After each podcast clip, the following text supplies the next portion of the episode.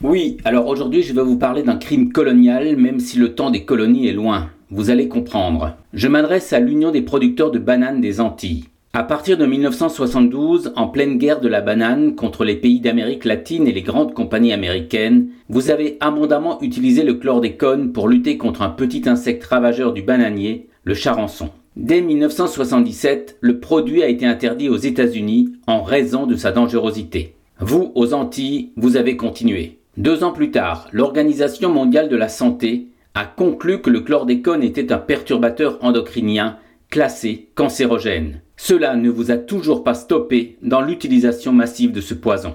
En 1990, le chlordécone a fini par être interdit en France, mais avec une dérogation pour les Antilles pour trois années de plus. En l'an 2000, un ingénieur a donné l'alerte sur la catastrophe sanitaire annoncée. Personne ne l'a écouté. On est maintenant en 2018. Il aura fallu 16 ans pour que l'État français, via Emmanuel Macron, reconnaisse enfin sa responsabilité. Le chef d'État a déclaré il y a quelques jours La pollution au chlordécone est un scandale environnemental, c'est le fruit d'un aveuglement collectif.